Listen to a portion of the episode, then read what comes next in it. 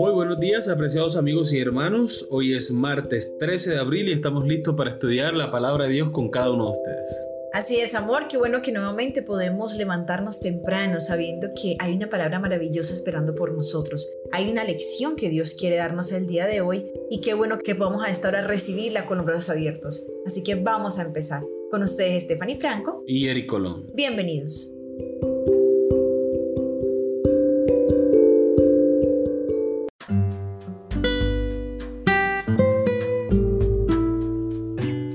Pacto con Noé, el título de la lección para el día de hoy. Mas estableceré mi pacto contigo, y entrarás en el arca tú, tus hijos, tu mujer y las mujeres de tus hijos contigo. Génesis capítulo 6, versículo 18. En este versículo tenemos los fundamentos del pacto bíblico que Dios hace con la humanidad. Dios y la humanidad concertan un acuerdo muy simple. Sin embargo, hay más elementos de los que se ven a simple vista. Por empezar, está el elemento de la obediencia por parte de la humanidad. Dios dice a Noé que él y su familia entrarán en el arca. Tienen su parte que hacer, y si no la cumplen, el pacto se rompería. Si el pacto se rompe, ellos serían los perdedores en última instancia, porque son los beneficiarios del pacto. A fin de cuentas, si Noé le hubiese dicho que no a Dios y no hubiese querido acatar el pacto, o hubiese dicho que sí, pero luego cambiara de opinión, ¿cuáles habrían sido los resultados para él y su familia? Pues naturalmente hubiesen perdido la oportunidad de ser salvos y hubiesen tenido la misma suerte que las personas que no entraron en el arca. Eso me hace pensar que Dios también ha ofrecido la salvación a cada uno de nosotros.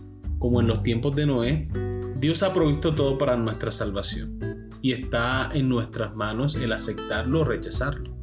El aceptarlo implica vivir una vida que honre y glorifique el nombre de Dios, que obedezcamos su palabra, que sigamos su ejemplo, que obedezcamos los principios de su santa ley.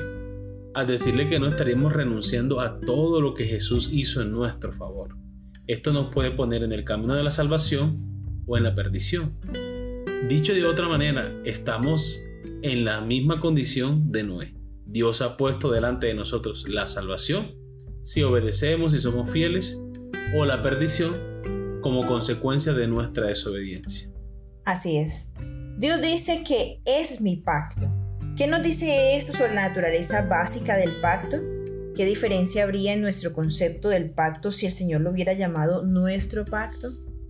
Bueno, amor, para esta pregunta yo pienso que por tratarse de un pacto llamado mi pacto, es porque el origen de él viene de la mente de Dios. Fue Dios quien planeó este pacto, fue Dios quien pensó en él y fue Dios quien lo diseñó y lo ofreció al ser humano. Entonces es un pacto que el fundamento lo tiene en Dios y se mantiene por Él. No es un pacto que depende de nosotros ni puede variar a nuestro antojo. No podemos nosotros modificarlos, ah, ya no quiero esto y ahora quiero esto. O Señor, vamos a añadirle esto al pacto. No, porque es que no es un pacto de nosotros es un pacto de Dios para nosotros. Nosotros somos los beneficiarios principales de ese pacto. Si fuera nuestro pacto, pues muy seguramente nosotros habríamos tenido derecho para modificarlo de cualquier manera, pero no. Es un pacto que le pertenece a Dios y es un pacto fundamentado en su amor y en su misericordia por nosotros. Esto también nos habla acerca de la naturaleza del pacto con relación a las dos personas que están pactando. Dios es nuestro Señor y nosotros somos sus siervos quien pone las condiciones del pacto es el Señor, ¿verdad? Nosotros como siervos simplemente nos sometemos o no nos sometemos. Ahora, lo bueno con este Señor, que es Dios nuestro Salvador, es que todo lo que está en el pacto es para nuestra bendición, es para nuestro bienestar. Así que no hay nada que añadirle, no hay nada que quitarle. Todo lo que Dios ha pensado es para nuestro bien. Amén. Independientemente de la particularidad de esta situación, aquí vemos la dinámica básica divino-humana que se encuentra en el pacto. Al establecer mi pacto con Noé, Dios muestra nuevamente su gracia. Demuestra que está dispuesto a tomar la iniciativa para salvar a los seres humanos de los resultados de sus pecados. En resumen, este pacto no debe verse como una especie de unión entre iguales, en la que cada socio del pacto depende del otro. Podríamos decir que Dios se beneficia del pacto, pero solo en un sentido radicalmente diferente del que lo hacen los seres humanos. Él se beneficia porque aquellos a quienes ama recibirán la vida eterna, una satisfacción no pequeña para el Señor, como lo encontramos en Isaías capítulo 53 versículo 11. Pero eso no quiere decir que Él se beneficie de la misma manera que nos beneficiaremos nosotros, que estamos en el extremo receptor del mismo pacto. Considera esta analogía. Un hombre se cayó de un barco en medio de una tormenta. Alguien desde la cubierta dice que le arrojará un salvavidas para subirlo. Sin embargo, el que está en el agua tiene que estar de acuerdo con su parte del trato, es decir, asirse, aferrarse a lo que se le ha proporcionado. En cierto modo, de eso se trata el pacto entre Dios y la humanidad. ¿Cómo te ayuda esta analogía a entender el concepto de la gracia presente en el pacto?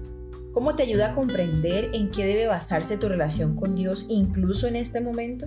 Teniendo en cuenta la analogía, podríamos preguntarnos qué pierde la persona que está en el barco. Si la otra persona se ahoga, ¿qué pierde él? Nada. Posiblemente éramos un amigo, una compañía, pero en sí él no se va a ver afectado directamente. Pero, ¿qué gana? La satisfacción de salvar a la persona, de verla a salvo dentro del barco, sonriendo, comiendo, viviendo, ¿cierto? La satisfacción, la alegría de salvar una vida. Mientras que la otra persona que se ha caído por la borda, ¿cierto? Que está en el mar, esa sí recibe todo el beneficio de ser salvo. Igual pasa con Dios y nosotros. Dios no pierde nada al dejarnos perecer, ¿cierto? Pero lo que Dios desea es que todos seamos salvos. Dios se complace en ver nuestros rostros sonriendo, en ver nuestra vida llena de felicidad, de gozo, de alegría.